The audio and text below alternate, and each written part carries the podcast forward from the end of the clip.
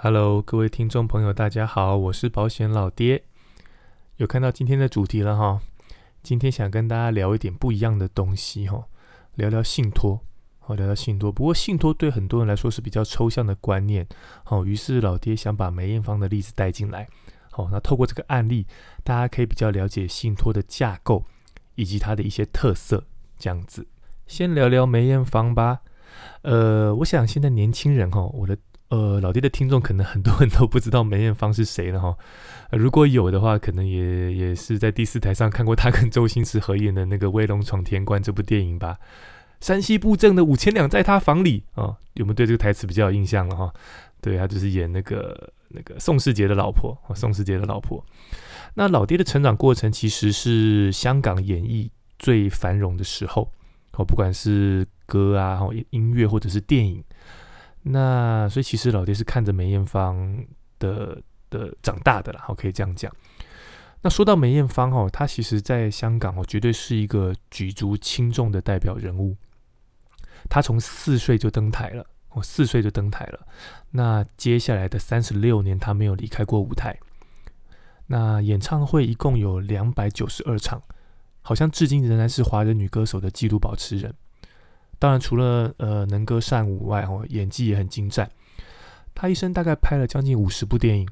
那凭借着《胭脂扣》这部电影，哈，得到了金马奖、金像奖，还有亚太影展的最佳女主角的殊荣。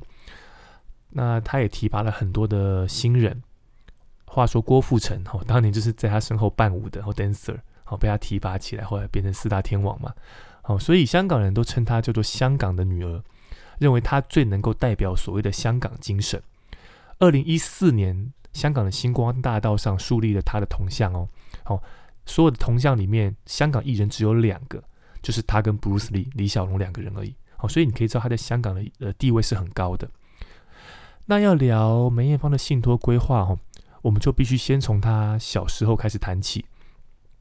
梅艳芳其实出生在一个香港的底层家庭，他的父亲在他还没有来得及出生的时候，就在跑船的时候就走掉了。好，所以留下了四个小孩。好，梅艳芳最小，上面还有三个哈，分别是老大，老大叫梅启明。呃，讲结论哈，就是我们俗称的了不要干了。好，那老二是梅德明。好，那他在二零一五年的三月，哦，咽喉癌过世。好，留下两个小孩。二零一五年已经过世了，咽喉癌过世。老三叫梅爱芳，梅爱芳她的姐姐。两千年四月，子宫颈癌过世，也是两个小孩。好，两千零四年子宫颈癌过世。那妈妈叫谭美金，哦，这字可以念谭，也可以念琴，哦，就是你们可以 Google 了，哈，打梅妈就出来了，哈。对，那当时哈，他一度想把梅艳芳卖掉，哦，因为养不起，哦，养不起。那因为发觉到梅艳芳她很有表演的天分，好，所以就带着她，好，开始去做表演。哦，所以其实很早，他跟他姐姐两个就有艺名，就组团了，哦，就是开始在跑江湖了，哦，所以他从小是在夜总会长大的，没念过什么书，好，当然其实也没有什么机会感受到家庭的温暖，好这样子。那那再就是他的说他的嗯演艺事业就这样子展开了嘛，哦，那一直到两千零三年或两千三年九月的时候，梅艳芳开了记者会，哦，宣布她自己罹患了子宫颈癌。哦，所以你看他们家，呃，三个人哦得癌症哦，那大哥没起名，好像也发现肠子有有肿瘤，可是我没有去 follow 到底是什么原因哈，哦，就是是不是恶性的，可是我知道还活着，哦，老大还活着，哦，所以其实梅艳芳在两年，在在两千年就就左右就已经发现有癌症，只是他没有讲，而且他当时发现是零期，可是他他不愿意做积极的治疗，就是他他。都在投入工作，他不想去治疗，好，所以就拖下去了。好，那到两千零三年九月的时候，哦，他才开记者会证实，哦，证实他自己罹患了子宫颈癌。那他最后的人生，哦，还是选择在舞台上度过。其实他那身体状况已经很糟了，而且开始要做化疗了。可是他决定就是要开八场告别演唱会。好，那他跟他的造型师，哦，刘培基，他非常非常有名，哦，是一个呃国际有名的设计师，刘培基。他跟他讲说：“哦，他这一辈子哈，他也想要有一件属于自己的婚纱。他拍电影婚纱穿过很多次了，拍唱片穿过很多次，可是他从来没有拥有过一件自己的婚纱。所以他想要请刘培基帮他设计一件。那刘培基听了就很吃惊，就问他说：“啊，你要嫁给谁？”啊，梅艳芳说：“她要嫁给舞台。”哦，她要嫁给舞台。那最后那八场演唱会啊，她身体已经不行了。工作人员在那个舞台下面有一个换衣服的地方，哦，摆了十部暖风机，所有人都热到爆炸。可是梅艳芳手脚冰冷。好，那有有扶着她穿衣服的人就发觉她根本使不上力气。好，可是她就是用这样的状况。好，做完了最后八场演唱会，那那时候她头发已经掉光了嘛，所以她的开场的礼服的眼罩跟帽子必须要用别针扣在一起，好，而且好像还要粘在头发上，好，粘在头发头皮呀头皮上，对，然后也因为他的体内已经积水，他的腹部不断的膨胀，他的婚纱的腰身哦，每一场都要改宽，一场比一场宽，好，从第一场的五十公分到最后一场是七十五公分。而且他最后一场还是包着尿尿袋唱完的，然后因为已经没有办法了会失禁了，对，然后他最后是倒在刘德华的怀里，好，然后结束他的演唱会。那这就是 Anita 啦，哦，这是他的所谓的香港精神。OK，那呃结束演唱会之后，他就正式住院治疗。可其实事后来看呢，从他治疗到他人走，只剩下四十五天的时间了，在最后重病的阶段。主治医师就建议他哈，要开始准备后事了。也在那个时候，他设立了我们今天要聊的这个所谓的信托哦，它属于生前信托，它不属于遗嘱信托哦，它是属于生前信托。那在这边，我们就要跟大家稍微介绍一下信托的架构哦，让大家先有个基本的的一个概念这样子。首先哦，什么叫信托？哦，翻开信托法，信托法的定义哦，所谓信托哦，是指委托人将财产权移转。或为其他处分，使受托人依信托本旨，为受益人之利益或特定的目的管理或处分信托财产的关系。好，那当然这比较绕口啦，讲白话文哦，其实我们可以简单拆解，信托是一个三角关系，就是所谓的委托人、受托人跟受益人，好，有三角关系。那呃。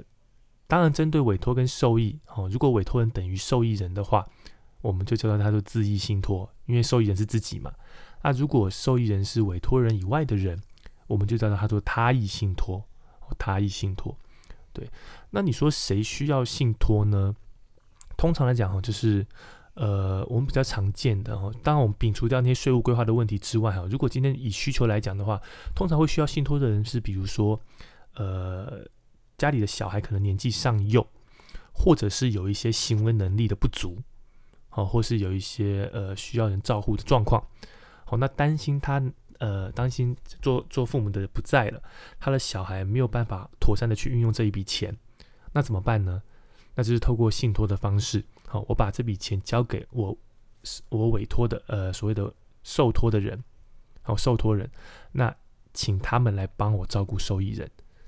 他就是一个信托的关系，哦，就是一个这样的关系，哦，所以这个未来会在我们的财富市场、财富管理市场会越来越的蓬勃，哦，包含这几年政府已经有开始在，呃呃重视这一块，哈，就是透过法令去去鼓励信托业了，哈，我相信未来这一块会呃越来越蓬勃发展，这样子。那可惜香港早就在玩了，你看，安妮塔这个信托是多久以前做的？两千年出头就做了，对不对？而且做的很漂亮哦，做的很漂亮哦。讲回来，这个信托哦，当然委托人就是他自己嘛。受托人他选择了汇丰银行，哦，选择了汇丰银行来做。那受益人，好，受益人我刚刚说有层次，会有层次，那他属于他益信托，因为他受益人不是他自己嘛，好，做他益信托。那由于成立信托需要时间哈，包含你的资产必须要注入信托，好，这是需要时间的，所以他在他的干妈，还有在汇丰银行的信托董事。还有他的主治医师三个人的见证下，他同时还立了遗嘱。那他的遗嘱很简单，就是将信托指定为哈他的遗嘱里面唯一的受益人，因为他怕他来不及做完这件事情，所以他的遗嘱就是告诉你说，我的资产全部要交给这个信托来做。好，那呃，据媒体报道，大概一亿港币啊，一亿港币。哦，然后还有六个房产哦，今天说包含六个房产。还有部分现金哦，就是这一亿里面包含房地产跟部分现金这样子。那聊聊受益人吧哦，因为受益人是呃这个信托最大的争议哦，最大的争议，他的受益人分成了四个层次哦，四个层次。第一个哦，第一个，他先将两处的物业哦，两处的房产，好，一个位于跑马地的玉秀街，一个位于英国的伦敦，他把这两处房产送给了刘培基。哦，他安排都是有原因的哦，哦，都是会对照他成长的过程哦，哦，所以，呃，两栋房子留给刘培基。第二个，他要信托确保他母亲每一个月会有七万港币的生活费，哦，七万港币的生活费。第三个，他给他呃二哥跟姐姐的小孩预留了一百七十万的港币，当他们的学费，供他们念书。最后，等他母亲离开之后，这个信托剩下来的钱，全部他都要捐给所谓的妙境佛学会，好，一个宗教团体这样子。那为什么他要把呃他的房产给刘培基呢？因为呃，他跟刘培基真的就是当刘培基当了他二十几年的化妆师，而且其实刘培基当年就已经很有名了。哦，梅艳芳还不是一个咖的时候，刘培基就很有名了。可就是缘分。缘分，所以让他们两个能够能够呃，你说忘年之交吧，就是这样的状况。好，所以那这二十年来，他打点他一切的化妆，所以他很感谢。哦，等于是亦师亦友。哦，所以就留了两栋房子给他。那再就是母亲得到七万块港币嘛。哦，那其实坦白讲，他跟他母亲并不亲呐。好，可他觉得他有责任要照顾他，哦，所以就留了七万块港币。在，因为他从小没有念书，所以他很渴望。读书，好，所以他希望他的哥哥姐姐的小孩也能够受到充足的教育，所以他留了一笔教育基金给他们。那最后是他说等到母亲走了之后，他这笔钱全部都要捐给那个妙境佛学会。那原因也是因为他在他事业低潮的时候，他有接触到宗教，那宗教帮了他很多，所以他最后决定余额全部都捐给捐给呃这个这个学这个学会。那某程度也是他想要斩断他跟他家人的依靠啦，哦，就是就是全部捐出去这样子，对，哦，所以哎，你会发现到谁没有分到？只有一个人没有分到，哦，就是他大哥哦。对，那有媒体报道指出，就是第一个是他大哥非常的呃不成才，然后妈妈又非常宠，对，就是一个妈宝级的，然后加上他可能就是。早年也被他哥哥骗过啊，干嘛干嘛很多的事情，所以他就觉得不要给他大哥，好这样子。那我记得他遗属呃他的信托还写一条说，其他的除了这些人之外没事的其他家族人一块钱都不能分。我记得他要写在他的信托里面，好，所以等于是说你你你想嘛，今天有什么方式，你光透过遗嘱的方式你没办法做到这么细腻，可是你透过信托，你可以透过呃你委托给受托人。写好你要的条件，让受托人去帮你做执行。好，这是信托它可以做到很细腻的地方，可以完完全全的照你想要的去做分配。OK，好，所以那你有想到一个问题，就是那为什么呃不直接给妈妈就好了呢？或者直接给这些人就好了呢？好，原因就在于说哦，呃，他知道他妈妈自己很不擅长理财，而且他妈妈好像还赌博。对，然后大哥就游手好闲嘛，我说过，所以如果钱一旦给他的话，很快就会被败光，所以梅艳芳担心这件事情，所以与其把钱全部给他，我不如先注入信托，让信托给他们钱。好，所以事后证明呢，梅艳芳她不但不是多虑哈，她还太低估人性的贪婪了。啊，因为二零零三年十二月她走，二零零四年年初梅妈就打官司了。一路打到二零二零年，打了十几年。OK，好，那你说梅妈为什么打官司呢？将心比心吧，可能他觉得自己分太少，哦，七万块不够花，哦，港币哦，港币哦，或者他可能觉得，哎，为什么我的大儿子都没有？哦，不公平嘛？或者他可能觉得你刘培基谁啊？凭什么分呐？哦。或者他觉得说，哇，我走了之后，钱全部都给了那个佛学会，那不是我死不瞑目了吗？钱全部流到外人口袋里啦，哦，所以就打官司吧，好，打官司。第一阶段哈，第一阶段，梅妈她主打信托无效，就他认为哈信呃汇丰银行是擅自改变了信托内容，这不是梅艳芳的本意。第二个，他觉得梅艳芳当时的精神状况已经不具有做信托及遗嘱安排的能力了。他还甚至找一个精神学家来证明，就是梅艳芳当时的大脑有五十趴的功能是被影响的，所以这个信托是无效的。因为只一旦信托无效，钱就是他的了嘛。哦，他就打这个主意嘛。哦，不过呃，法官最后还是接受了三个证人的说法。哦，就是我刚刚讲的干妈、汇丰信托董事以及主治医师。哦，尤其是干妈，因为干妈她她完全不是受益人，所以她其实立场是最公正的。哦，她是最公正的。哦，所以最后法官就采信了他们的说法，包含他们提供的会面记录，还有签订的备忘录。好，所以他驳回了梅妈的说法。好，所以两千零四年打官司，两千零八年第一次败诉。当然梅妈有上诉。好，两千零两千一零年跟二零一一年，然后都有再提上诉，可是都被驳回。好，所以他一直还在法院的外面拉布条。好，说这是一场世纪大骗案。好，都有照片哦，老爹都会附照片给各位哦。好，所以呃，就是，可是也因为哦，他长时间打官司，造成信托资金的流动性首次出现了问题。这也是信托的一个特色。哦，就是呃，信托维持信托的成本。哦，都必须从信托的资产里面去取得。好，所以梅妈打官司的费用全部都是从梅艳芳的信托里面去支付的。好，那那这不是很瞎吗？好，可是梅艳芳妈妈不这样觉得啊。好，打输了官司，马上上高级餐厅吃鱼翅。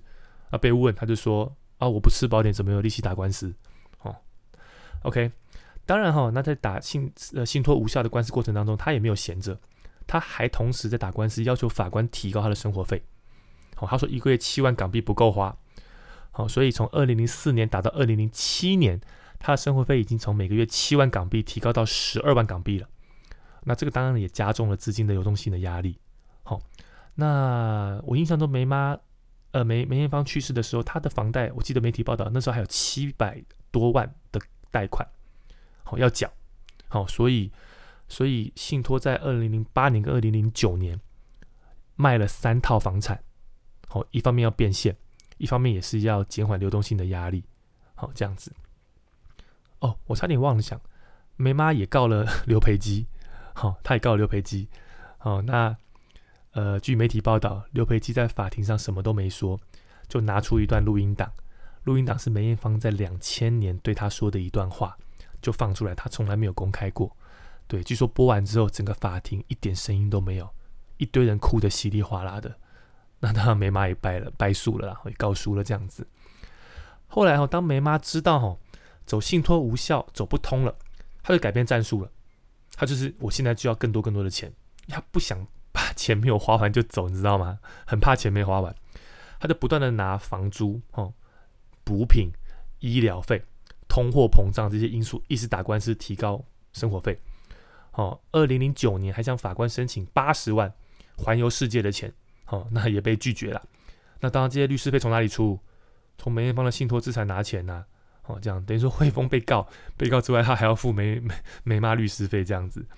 好，所以那这些都是流动性的压力嘛。好，一直到二零一二年的三月，哦，一二年三月，生活费已经拉到每个月十四万喽。哦，十四万哦，可是他当时好像也因为他当年二零一一年的败诉，加上他那时候欠了大笔的律师费，所以在二零一二年梅妈也被宣布破产。哦，也因为破产，所以汇丰停止了支付梅妈的生活费。哦，所以梅妈为了获取更多的生活费，那加上他要他要去打破产的宣告的官司，他就继续花钱请律师继续上诉。好，所以一直搞到二零一三年九月，信托才继续愿意给付他妈妈生活费。可是又卖了一套房子，好，所以其实，呃，梅艳芳留下来的六套房子只剩一套了，好，一套了这样子。OK，那二零一四年二月，哦，走到时间走到二零一四年二月，法院考量了梅妈的生活需求以及破产现况，好，判给她每个月十五点二万，好，十五点二万。呃，结果，呃，当然其中的十点四万要用来还破产，好，不过梅妈也没在理，然后继续就是花钱这样子。好，所以一度梅妈还因为付不起房租被被赶上街头，好像还是梅姑呃梅姑的粉丝吧，梅艳芳的粉丝当时还有还有金元他妈妈吧，我没记错的话，OK，二零一五年，哦，可能这时候有些人有印象了，好，因为呃汇丰银行甚至把梅艳芳生前的一些用品奖杯，还有没有穿过的内衣裤，都拿出来拍卖，哦，这引发很多的艺人反弹哦。黄秋生当时还动怒痛批呀，哦，说说说留点尊严给给他了。好，那那呃，可是梅妈没感觉啊。好，梅妈那时候九十一岁，哦，她还向法院出具自己的医疗证明，证明自己还可以无困难的再活上十五年以上。好，所以要求信托直接支付他五千六百万元，一次领清的概念呢。好，法院拒绝。隔年二零一六年十月，他再来玩一次，这次要求七千一百万，法官一样拒绝。好，那那就是继续付律师费。好，这样子。二零一七年，他的每个月生活费已经来到二十万了，已经来到二十万了。他自己说，他扣除生活开支只剩九万，不够花。啊，法官还曾经在当庭跟他讲过，就说讲话要分寸，很多人可能连你的一半都赚不到，你有这些钱可以花，怎么会没办法过日子？好，可是梅妈就是觉得。自己不应该得到这样的待遇。OK，二零一八年，哦，梅妈成功帮自己申请到二十万，帮自己补办九十一岁的寿宴。去年三月，哦，就是我们看到的新闻嘛。好，梅妈又申请到了二十五万，帮自己办了九十五岁的大寿。好，那这个就是梅艳芳的信托啦。哦，那你如果问老爹，这是一个成功的信托吗？这个我可能没办法回答你。可是我可以肯定的是。如果梅艳芳没有做这个信托，她妈妈的下场会更惨。同意吗？哦，所以，呃，我觉得这个信托基本上是一个很好的范例，哦，包含它的设计跟很多忽略的事情。毕竟它从订立到执行只有短短的四十五天的时间，太仓促了，所以很多东西它并没有考量进去，哦，包含流动性。对不对？它的房，它的流信托资产是以不动产为主啊，现现金是少的，就会造成流动性的问题。那还有所谓的，呃，如果今天有遇到受益人这样子不断的去争取信息，那有没有办法写进信托的条款里面，好去避免这样的事情？好，这都是可以讨论的，那是信托都可以做到的事情。可是就像我讲的，他可能有算到，可是没有算到会这么夸张，好，所以导致他的。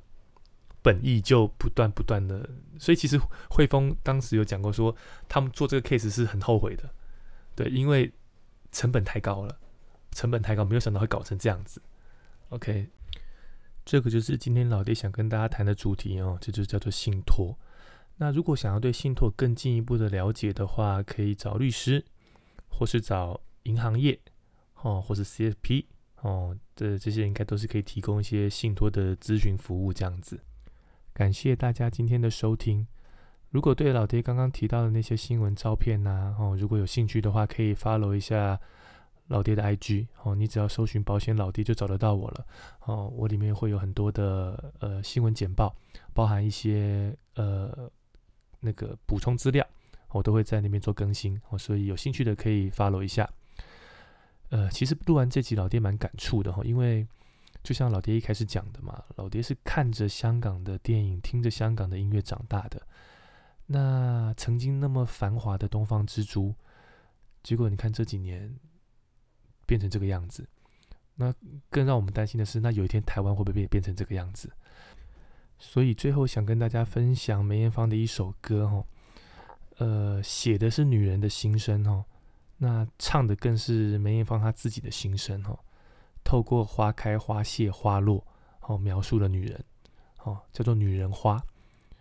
那借由这首歌，我们来缅怀一下这位伟大的艺人，然后他那个独特的嗓音，哦，那也缅怀一下香港的繁荣，也希望香港能够站起来，好，那也希望台湾的自由民主能够持续下去。OK，感谢大家的收听，我们下次见喽。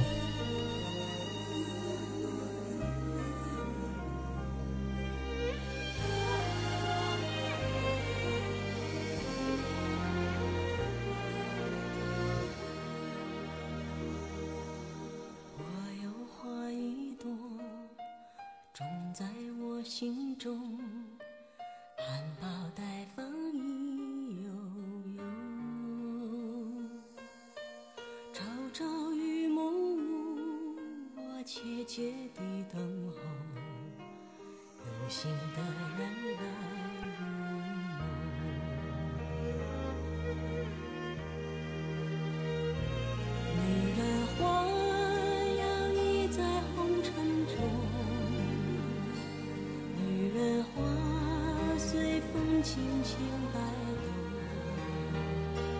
只盼望有一双温柔手，能抚慰我内心的寂寞。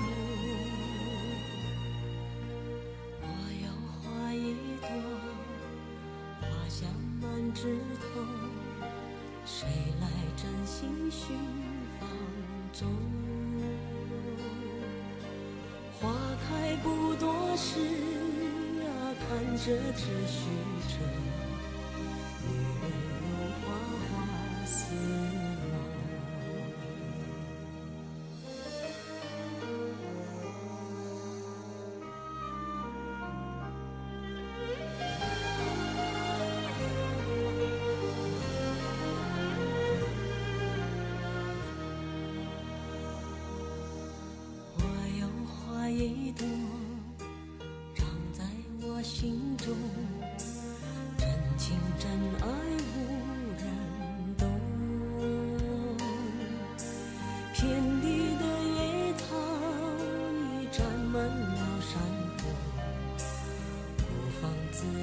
知